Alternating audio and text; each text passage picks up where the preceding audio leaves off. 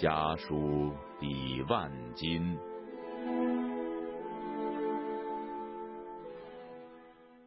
铁窗与牢笼挡不住一颗颗自由的灵魂。听众朋友，大家好，我是陈乃珍，欢迎您再次收听《家书抵万金》这个十分钟的栏目，为您选播中国异议人士在被监禁期间与家人之间书信来往的内容，以及与这些书信内容有关的小故事或感想评论。本期节目中。将为大家选播著名自由诗人王藏的作品。王藏是国际笔会独立中文笔会会员，他被海内外诗人作家誉为中国最年轻的批判主义诗人。二零一四年九月三十号，王藏在推特上公布了一张他一手竖中指、一手撑伞的照片。当时，香港示威者正在呼吁。放开特首候选人提名的抗议活动中，雨伞已经成为这一活动的标志。在王藏的照片旁附有一段文字：“大陆沦陷区区民王藏，黑衣光头打伞撑香港，眼前黑暗，抗命的中指和拳头不黑暗。”中国警方十月一号夜里在王藏的家门口将他带走。之后还进行了抄家，在被刑拘期间，他写下了狱中诗篇。王藏在接受访问时说明了自己一路走来的心路历程。您这个狱中诗篇一共有多少篇呢？在狱中写在纸上，然后藏着带出来的有十九吧。这是您第一次入狱是吧？对，第一次被正式的刑拘。以前的不是那种正式，就是被软禁啊，非法拘禁，带出去外面。这一次是为什么要逮捕你呢？因为因为二零一四年香港战中，这个当时的雨伞运动如火如荼。我知晓这个情况之后，我表达我的支持，我自己创作了一个行为艺术，发到了推特上，就是打着雨伞一张照片，然后就被他们在十月一号晚上抓捕了。固然，这个艺术作品应该是在那个时刻是比较敏感，但是类似这样的创作不是没有，为什么就会把您给逮捕了？当时逮捕我的时候，我也没有想到，因为在推特上，在这个自媒体很多地方，很多人都在表达支持声援，我当时挺意外的。他们把我逮去了，先逮到派出所，我以为这个二十四小时之后就把我放了，结果没有，把我送到了看守所。后来他们跟我说。我们不单是因为你做了这个事而抓你，你就像一瓶水一样的，你不断的积累积累，已经到瓶口了，现在是漫出来，所以我们要收拾你。就是因为我之前也一直在写一些作品，这个表达我对现实不公啊、社会苦难等等这些表达我的看法，也抒发我的一些观点啊，然后呢也力所能及的参与了一些这个维权的事情，是因为这些他们。认为我到了一定的时候了，所以要收拾我。那您是什么时候开始走上这条不归路的？我在大学期间吧，就是二零零三年底，因为上网就认识流亡的诗人黄翔，还有先锋诗人杨春光，还有独立学者张家燕，跟他们保持着交流，受他们的影响呢，我就觉得跟我内心是相通的，我就走上了这个独立写作的道路。就是十多年了吧。您一直以自己独特的、敏锐的观察来甄别时事。从什么时候您开始受到当局的关注呢？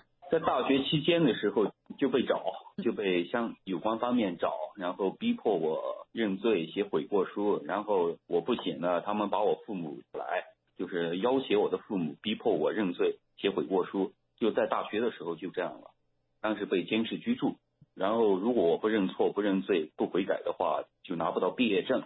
当时呃，就受到他们的关注、骚扰。这是一条寂寞的路，是吧？是，是一条很孤独的路。当时觉得我周围也没啥什么人好交流吧，就是跟网络上的师友，然后自己当时也会翻墙了解一些情况，就觉得这个社会、这个国家跟我们所受的教育，跟我之前一直所灌输的东西是不一样的。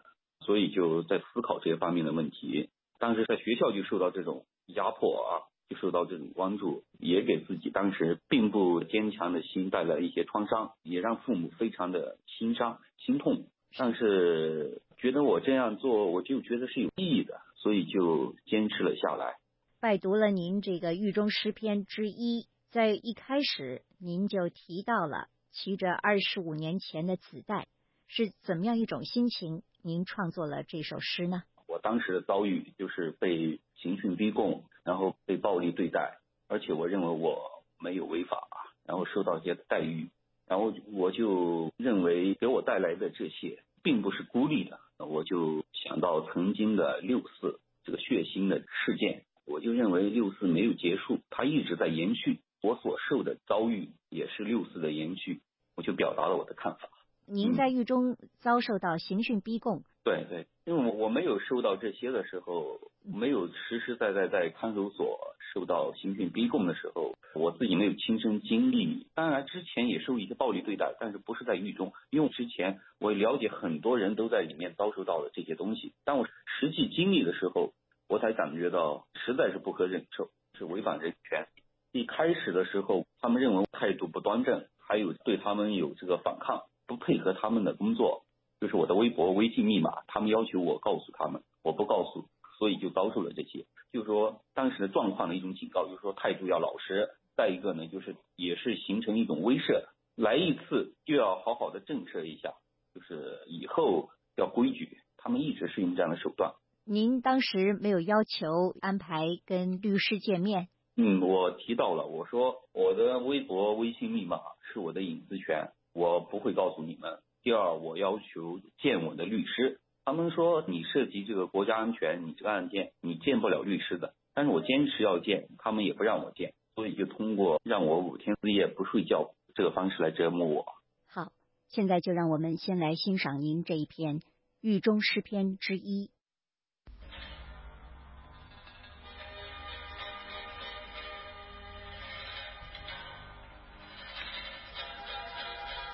王藏狱中诗篇。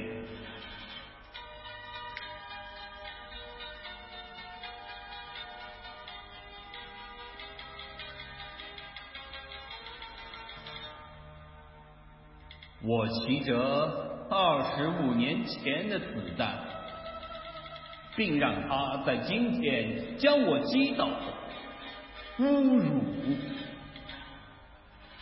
黑夜不过是只黑头套，黑头套不过是间包裹满白泡沫的小屋。祖国被迫和我夜夜不眠，一起睁眼看着国家鲜红的生殖器。分秒不停，将我们仅存的丝毫尊严刺射，直达心脏的脚步衰竭，直至占据时空中央的雨伞，似乎如热血一般，再一次萎靡。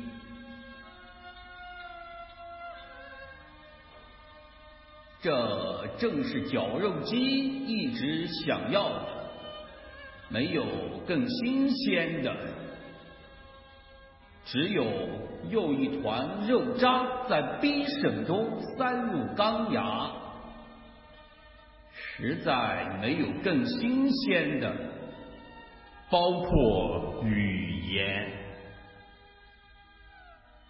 求死很难。可求生依然不过是忠于人模狗样，即便被揍碎了牙齿，还想着张合干瘪的牙床，在强制性的悔过中咬紧那几近成灰的复仇的稻草。